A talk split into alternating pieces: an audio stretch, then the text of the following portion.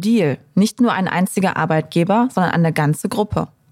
Mehr als 17.000 Menschen weltweit arbeiten in unseren Fünfteilkonzernen Metall, Controls, Defense, Aviation und Metering. Werden Sie Teil unseres Teams? Informieren Sie sich jetzt unter www.deal.com/career.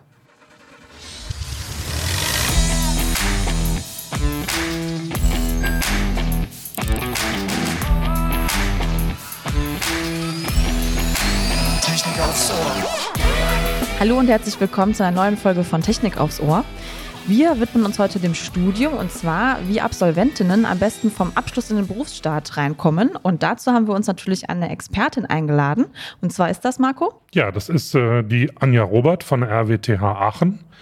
Sie koordiniert dort das Career Center und leistet Karriere- und Bewerbungsberatung. Und in einer Kolumne für die VDI-Nachrichten schreibt unser Gast über wichtige Karrierethemen. Und darüber sprechen wir mit ihr und über vieles, vieles mehr. Hallo, Frau Robert. Hallo. Hallo. Ja, dann legen wir direkt mal los mit der ersten Frage. Und zwar möchten wir gerne von Ihnen wissen, was denn Studierende heute äh, bewegt, wenn sie so kurz vor ihrem Abschluss stehen. Also das hat sich eigentlich gar nicht so viel geändert. Heute wie auch gestern, wie also auch in der Vergangenheit, ist natürlich immer die ganz zentrale Frage, was kommt denn jetzt eigentlich?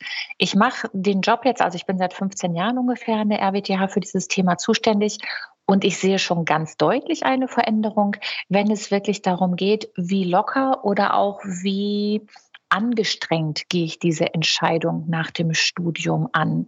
Also was wir heute ganz deutlich bei den Studierenden erleben, dass sie eher davon getrieben sind, ähm, das Perfekte zu finden, den perfekten Einstieg, den perfekten ersten Job. Ähm, da merken wir schon, dass da so ein bisschen die Lockerheit, die Coolness verloren gegangen ist im Vergleich zu früheren Zeiten. Teilweise haben wir wirklich auch Studierende in der Beratung, die da sitzen und sagen so, ja, ich bin jetzt fertig äh, oder bald fertig und ich könnte eigentlich das und das machen, aber ich weiß ja noch gar nicht, was es ansonsten noch alles so gibt. Wir haben da so manchmal das Gefühl, dass dieser Wahnsinn, dieses Wahnsinnsmeer der Möglichkeiten, was der Arbeitsmarkt ja gerade für gut ausgebildete junge Akademiker, junge Ingenieure, junge Naturwissenschaftlerinnen und Naturwissenschaftler bietet, der ist ja immens gerade und immens vielfältig. Und da haben wir das Gefühl, das bewegt die Studierenden schon zurzeit, wie finde ich für mich das Perfekte? Also ne, darf ich mit wenig zufrieden sein oder muss es noch weitergehen? Das ist was, was Studierende gerade unserer Erfahrung nach sehr umtreibt. Mhm. Ähm, AbsolventInnen der Ingenieurwissenschaften verfolgen ja in der Regel ein sehr klares und spezialisiertes Berufsziel. So alleine durch die Fachbereiche wie Energie- und Umwelttechnik oder Maschinenbau. Finde ich die passenden Stellen bei den bekannten Stellenbörsen oder muss ich hier ganz anders vorgehen? Ich würde immer dazu raten, das eine zu tun, ohne das andere zu lassen. Ich würde immer empfehlen, durchaus mal in den bekannten Stellenbörsen zu gucken da aber auch ein bisschen übergreifender zu gucken. Ne? Also selbst wenn ich Energietechnik zum Beispiel studiert habe, mal genauer auf mein eigenes Profil zu gucken und zu gucken, okay, was ist denn in meiner Energietechnik eigentlich oder in meiner bisherigen Biografie eigentlich alles drin? Also habe ich wirklich nur das Schlagwort Energietechnik, was ich in die Suchmaschinen eingeben kann? Oder ist da auch was drin wie Elektrotechnik, wie Informatik, wie Maschinenbau, wie andere Bereiche der Ingenieurwissenschaften. Wieso würde ich das raten? Die Studienangebote in Deutschland sind unglaublich ausdifferenziert geworden. Und in den großen bekannten Stellenbörsen findet man häufig relativ schlichte Verschlagwortungen, was die Studiengänge angeht. Also wenn man zum Beispiel nur mal auf die Studienangebote in Aachen schaut, wir haben inzwischen, wir hatten früher immer den Maschinenbaustudiengang. Wir haben inzwischen in den Masterprogrammen allgemeiner Maschinenbau, wir haben Produktionstechnik, wir haben Verfahrenstechnik, wir haben Energietechnik und so weiter und so weiter. Und das ist bei anderen Hochschulen ja auch so.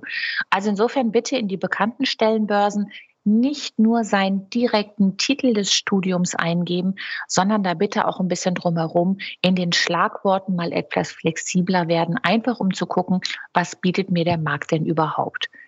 Und zusätzlich würde ich auf jeden Fall dazu raten, auch durchaus noch ein bisschen verifizierter vorzugehen.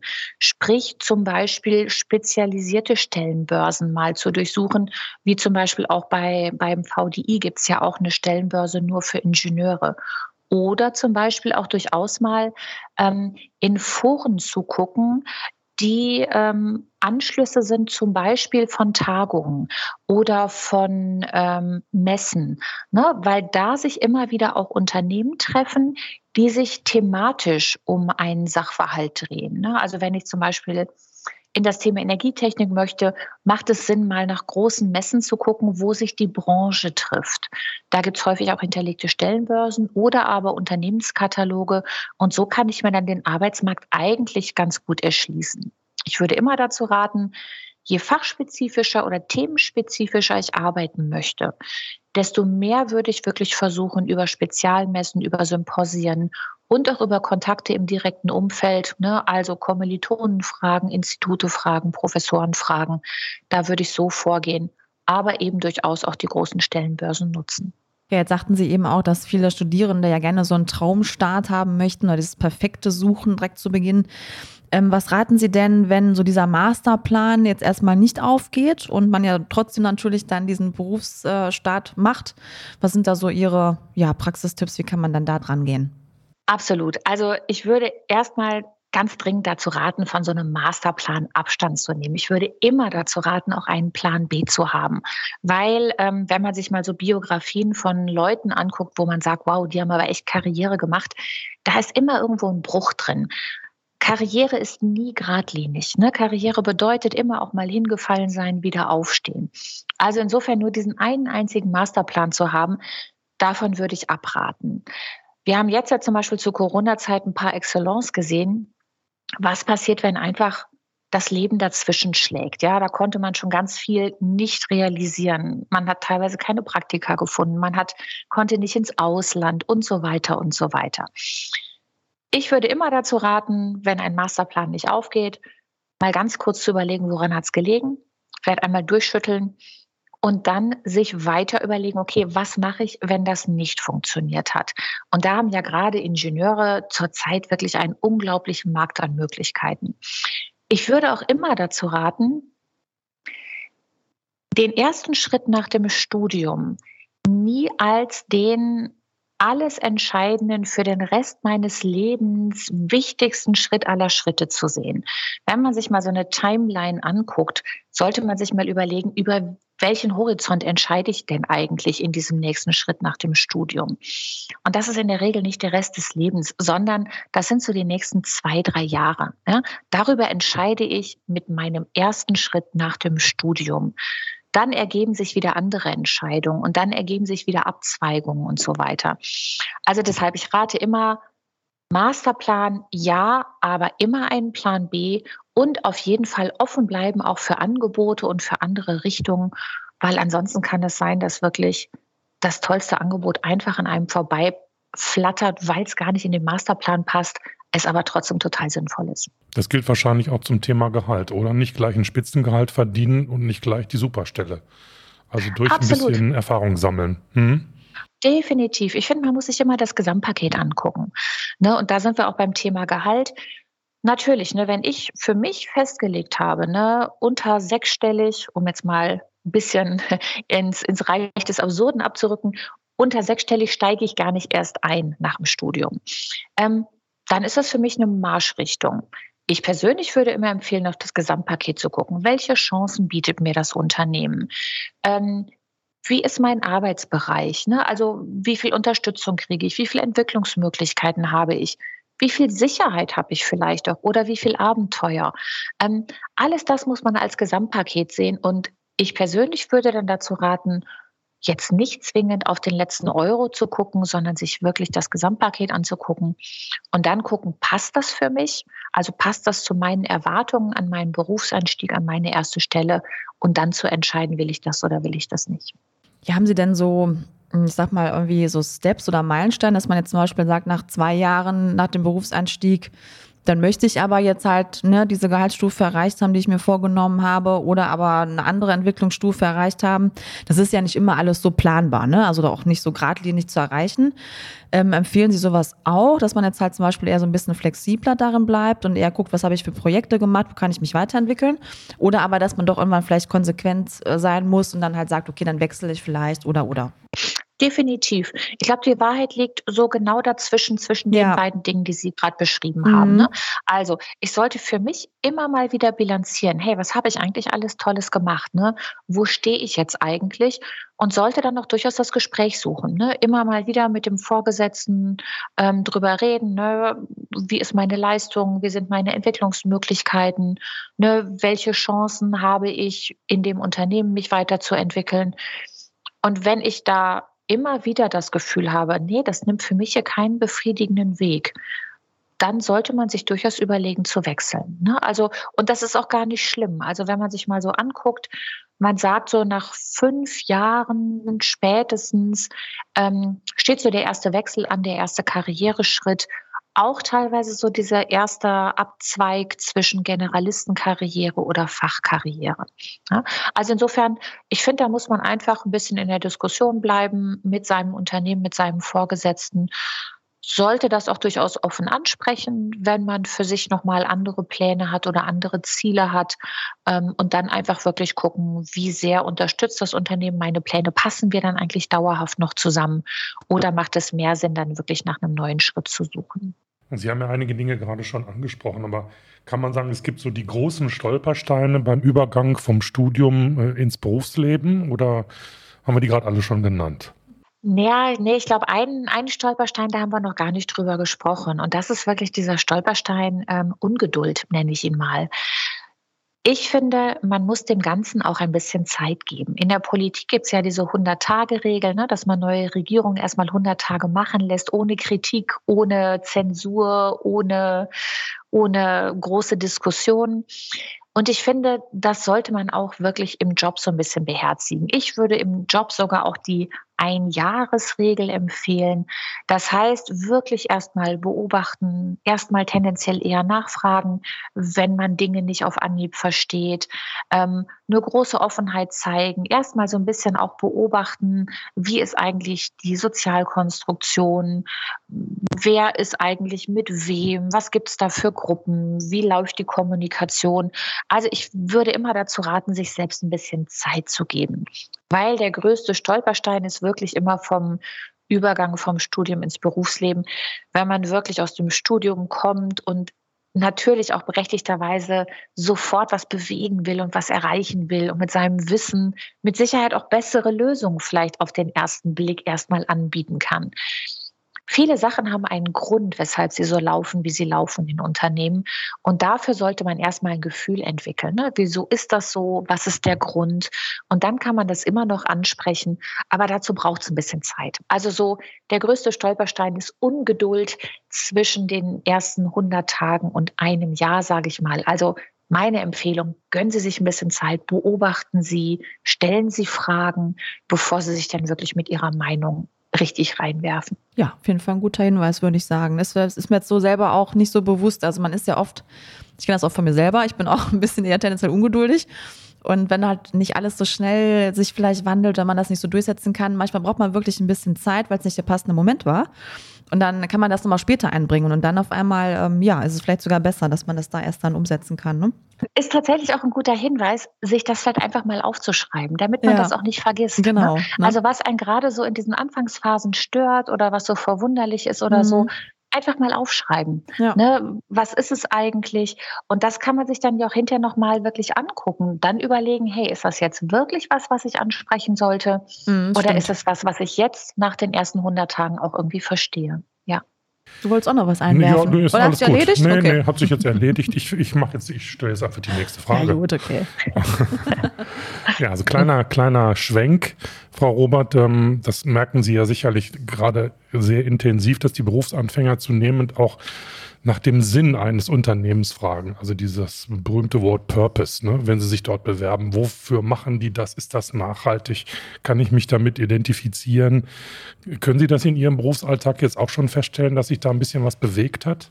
Ja, also definitiv. Das ist so neben diesem, ich hätte gerne das Perfekte, also ich hätte gerne sozusagen die sicherste Wahl getroffen, dass ich richtig bin in meinem neuen Job. Das spielt auch immer ganz, ganz stark mit rein. Tatsächlich dieses Thema Sinn des Unternehmens, Nachhaltigkeit, Purpose. Also da merke ich ganz deutlich, das ist eine, eine Generation, die da jetzt in den Arbeitsmarkt geht. Ähm, denen ist das immens wichtig. Die wissen noch nicht so ganz genau, wie sie das anpacken können und wie sie das in ihrem Berufsleben realisieren können. Aber ich finde schon, die sind ähm, bereit dafür auch auf Dinge zu verzichten. Also ich habe eher so das Gefühl, wenn denen ein Unternehmen wirklich in diesen Themen zu wenig Antworten hat und auch in den Arbeitsbereichen oder in den Produkten oder in dem, ja, in dem Doing des Unternehmens, in den Wirtschaften da zu wenig Antworten sind, dann sind Studierende oder klassische Absolvierende eher bereit darauf zu verzichten auf den Berufseinstieg, als sich in der Hinsicht zu sehr zu verbiegen. Ähm, das können Kleinigkeiten sein. Ne? Das kann zum Beispiel das Thema sein, ähm, es muss ein nachhaltiges Produkt sein. Es kann sein, ähm, das Unternehmen muss nach, transparente und gut nachvollziehbare Nachhaltigkeitsziele haben. Das kann sein, das Unternehmen muss sich an den passenden Stellen engagieren. Also das ist tatsächlich, da merken wir, da sind die jungen Leute wirklich, ähm, wirklich sensibel und ähm, wollen das auch nicht so unbeachtet wirklich vorbeiziehen lassen. Gilt das auch hinsichtlich Work-Life-Balance? Also da gibt es ja äh, auch sehr viel Diskussionen darüber, dass junge Leute oder Berufseinsteiger heute auch auf Dinge achten, auf die sie früher nicht so geachtet haben. Wie ist das soziale Umfeld? Was tut mein Arbeitgeber für mein soziales Umfeld? Muss ich viel arbeiten? Kann ich mir die Arbeitszeit selber aussuchen? Kann ich das selber entscheiden? Äh, und äh, gut, vielleicht passt das nicht unbedingt zu dem Klischee, was man von Ingenieuren im Kopf hat, die ja immer so als fleißig und beflissen und sehr geteidetreu gelten und sich immer sehr reinstürzen in ihre Arbeit. Oder hat sich da auch ein bisschen was verschoben? Ich finde, da hat sich immens was verschoben. Also ich finde, die Ingenieure, die zumindest von der RWTH demnächst in den Arbeitsmarkt kommen, die haben noch all das Gute, was Ingenieure haben. Also die sind immer noch sehr detailverliebt, die sind immer noch sehr wissbegierig, die sind immer noch sehr auf Innovation, die sind immer noch sehr, sehr, sehr technikaffin, technikverliebt. Aber äh, die sind nicht mehr bereit dazu, dafür alles zu opfern. Wir haben wirklich einen ganz, ganz klaren Trend in der Beratung und auch in so Umfragen, die wir immer mal wieder machen, mit dem Ergebnis, ähm, die jungen Leute wollen mehr. Die wollen arbeiten, definitiv, die wollen engagiert arbeiten, aber die wollen auch leben. Die wollen Familien gründen, die wollen einen Freundeskreis behalten, die wollen Hobbys behalten, die wollen also sozusagen einmal das Leben komplett. Und das ist ja auch total gut so. Was wir auch ganz deutlich feststellen, das bezieht sich auf beide Geschlechter. Wir erleben zwar nach wie vor, dass Frauen tendenziell nicht so karriereaffin sind, sage ich mal, wobei sich auch das langsam wendet. Ähm, aber wir erleben ganz deutlich, dass Männer definitiv auch Lust haben auf Familienverantwortung. Also da kriegen wir ganz klar auch teilweise auch die Fragen in Beratungsgesprächen, wie man sowas zum Beispiel schon in Vorstellungsgesprächen anspricht, ja, dass man selbst auch eventuell nur 80 Prozent arbeiten möchte oder ein Sabbatical früher oder später machen möchte, Homeoffice, situatives mobiles Arbeiten sind ganz, ganz große Themen. Also vielleicht auch mal umgekehrt gesprochen, wenn man Unternehmen einen Tipp geben darf, dann ist es das wirklich, ähm, die Arbeitswelt muss flexibler werden. Die muss remote werden, die muss online werden, die muss nicht mehr so statisch sein. Selbst Homeoffice-Regelungen können da schon fast so ein bisschen zu statisch sein, weil Ne, wieso muss ich von 8 bis 16 Uhr in einem Büro sitzen, wenn ich auch von 11 bis 17 Uhr dieselbe Arbeit im Büro machen kann? Ne? Also da ist, glaube ich, ganz, ganz viel in Bewegung bei den jungen Leuten. Und ich glaube, da haben viele Unternehmen auch schon gute Antworten drauf und das ist auch wichtig für die Zukunft. Können Sie denn aus Ihrer Perspektive feststellen, dass sich da auch auf dem Arbeitsmarkt was ändert, also auch auf der Arbeitgeberseite? Oder ist, stelle ich Ihnen jetzt ja. eine Frage, die so nicht Ihre Nee, ach doch, wir haben ja auch ganz, ganz viel mit, Ja, ach doch, wir haben auch ganz, ganz viel mit Unternehmen zu tun, ne, die natürlich an den großen technischen Hochschulen auch rekrutieren wollen, die bei uns auch wissen wollen, ne, wie sind denn die jungen Leute eigentlich, die da kommen. Und ja, ich finde, Unternehmen haben darauf gute Antworten. Ähm, Sicherlich nicht, noch nicht durch alle Branchen und auch nicht über alle Alterskohorten, ähm, aber da ist ganz, ganz viel im Wandel. Ich kann das auch verstehen, dass in manchen Konzernen da auch wirklich ja so zwei Strömungen gegeneinander arbeiten. Ne? Man stellt so ein System ja auch nicht von heute auf morgen um. Da sind ja teilweise die Führungskräfte auch wirklich noch ganz anders sozialisiert. Ne? Die sind ja noch durch Anwesenheit führen sozialisiert. Die sind ja noch eher in Linien organisiert aufgewachsen und so weiter. Ne? Also da merken wir schon, dass in Konzernen sich da teilweise ein bisschen schwieriger getan wird als in kleineren oder Startups. Aber wir merken, dass da wirklich jedes Unternehmen auf der Suche nach guten Lösungen, nach guten Antworten ist. Berücksichtigen muss man da sicherlich auch das deutsche Arbeitsrecht, was ja auch noch sehr statisch ist. Aber ich habe da ein gutes Gefühl. Ich glaube, die Zukunft wird da wirklich anders. Aus meiner Perspektive durchaus besser, dass die Leute wirklich ihr Leben leben können und trotzdem wirklich auch ähm, Familie gründen, in so eine soziale Verantwortung gehen können und trotzdem aber auch einen verantwortungsvollen Job machen können, weil die jungen Leute haben richtig Lust auf Arbeiten. Ja, die wollen richtig was bewegen. Die wollen sich einbringen. Die wollen die Welt nach vorne bringen. Aber eben nicht mehr um jeden Preis. Mhm. Mhm. Stichwort New Work. Ne? Ja. ja. Ja, genau. Auf genau. jeden Fall. Mhm. Hat ja. ja. auch damit zu tun, dass inzwischen auch letztendlich beide Geschlechter auch häufig gleich gut ausgebildet sind. Ne? Ja. Und Absolut. das ist dann ja auch immer dieses Thema, ne, pendeln, ja, nein. Mhm. Und wenn man das lösen kann, indem man wirklich sagt, okay, wir nehmen einen Lebensmittelpunkt, ne, sodass man auch da sein eigenes Leben, aber auch irgendwie die Anforderungen seines Arbeitgebers oder der Arbeitswelt gut unter einen Hut bringen kann, dann ist es doch wunderbar für alle. Ja, absolut. Wenn sie jetzt auch noch beide das Gleiche verdienen würden, wäre es noch ja, dann besser. Dann wäre es wirklich ja, äh, ja genau.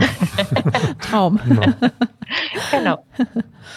Ja, Frau Robert, wir haben jetzt noch gar nicht so über Ihren Joballtag gesprochen. Also wie darf man sich das denn vorstellen, so ein Tag äh, im Leben von Anja Robert? ja, ich, ich, ich, ich darf da wahrscheinlich gar nicht so von viel von erzählen, Ach, weil dann wollen alle mal, nee, dann wollen alle meinen Job, weil ich persönlich finde ja, das ist so mit irgendwie das, äh, ja, also das Arbeitsleben, was ich habe, ist somit das Spannendste, was man haben kann, ehrlich gesagt. Mein Arbeitsleben sieht so aus, dass ich einerseits wirklich ganz viel mit jungen Leuten arbeiten darf, ne? sei es in eigenen Seminaren zum Thema Persönlichkeit und Karriere, sei es in Beratungsgesprächen, wenn es wirklich um so Sachen geht wie, ich kann mich nicht entscheiden, ist denn das schon das Optimum? Soll ich noch warten? Ja, nein. Ähm, ich darf ganz viel arbeiten mit ähm, Leuten, die vielleicht mal so ein bisschen in Straucheln gekommen sind und gerade nicht mehr ganz genau wissen, ist das jetzt eigentlich wirklich das Richtige? Will ich das wirklich oder sollte ich noch mal was anderes machen? Ähm, und auch ganz viel mit jungen Leuten, die zum Beispiel sich auf Englisch bewerben wollen und fragen, wie es funktioniert. Also wirklich toll, tolles Umfeld. Und der zweite der zweite Fuß meiner Arbeit ist ja der, der mit den Unternehmenskontakten. Und das ist natürlich auch total spannend. Der Arbeitsmarkt ist gerade so schön florierend, dass man auch wirklich ganz viel mit Unternehmen zusammenarbeiten kann, die wirklich auch das ernst nehmen, mit jungen, junge Leute kennenzulernen, junge Leute mit ihren Angeboten zu adressieren, die auch darauf hören, was erwarten denn die jungen Leute eigentlich, ne, die wirklich auch Lust haben, mit denen zu wachsen. Ja, und das ist eigentlich so, so die Mischung, die meinen Arbeitsalltag ausmacht. Also wirklich viel Beratung, viel eigene Trainings, viel Moderation, aber darüber hinaus auch wirklich viel Unternehmenskontakte, viel mitkriegen, wie tickt die Welt eigentlich da draußen. Und das alles noch mit einem Team von neun Köpfen, mit den Bereichen Female Career, mit dem Bereich Stipendien, Begabtenförderung und so weiter. Also wirklich ein ein spannender Arbeitsalltag, ehrlich gesagt, und das auch noch in so einem innovativen und spannenden Umfeld wie einer großen technischen Universität wie der mhm. RWTH. Mhm. Das ist schon, schon schön. Ich kann mich nicht beschweren. Mhm. Ja, klingt doch super. Sehr schön. Ja, ich würde sagen, da haben wir doch einen super Einblick bekommen. Herzlichen Dank. Sehr gerne. Ja, prima. Danke, Frau Robert. Und äh, wenn ihr noch ein bisschen mehr wissen wollt, dann schaut in unsere Show Notes. Da sind interessante Informationen und ein paar tolle Links mhm. zu dieser ganzen Thematik noch drin. Und äh, noch ein paar Hinweise ja. von der Sarah. Genau. Es gibt nämlich eine Jobbörse auf ingenieur.de. Da finden Absolventinnen auf jeden Fall auch spannende Einstiegsmöglichkeiten. Ansonsten sehr, sehr viel Input im VDI Career Center. Da darf man auch mal gern vorbeischauen. Und wie gesagt, Tipps für die Karriere in den VDI Nachrichten oder auf unseren Blogs vdi.de und ingenieur.de. Genau. Und wenn ihr noch Informationen für uns habt oder wenn ihr Wünsche oder Ideen habt über Themen, die wir aufgreifen können, dann schreibt uns bitte gerne über podcast.vdi.de. Wir freuen uns über jeden, der sich mit uns in Verbindung setzen möchte. So ist es. Ja, dann bis zum nächsten Mal. Prima. Danke und tschüss, bis zum nächsten Mal.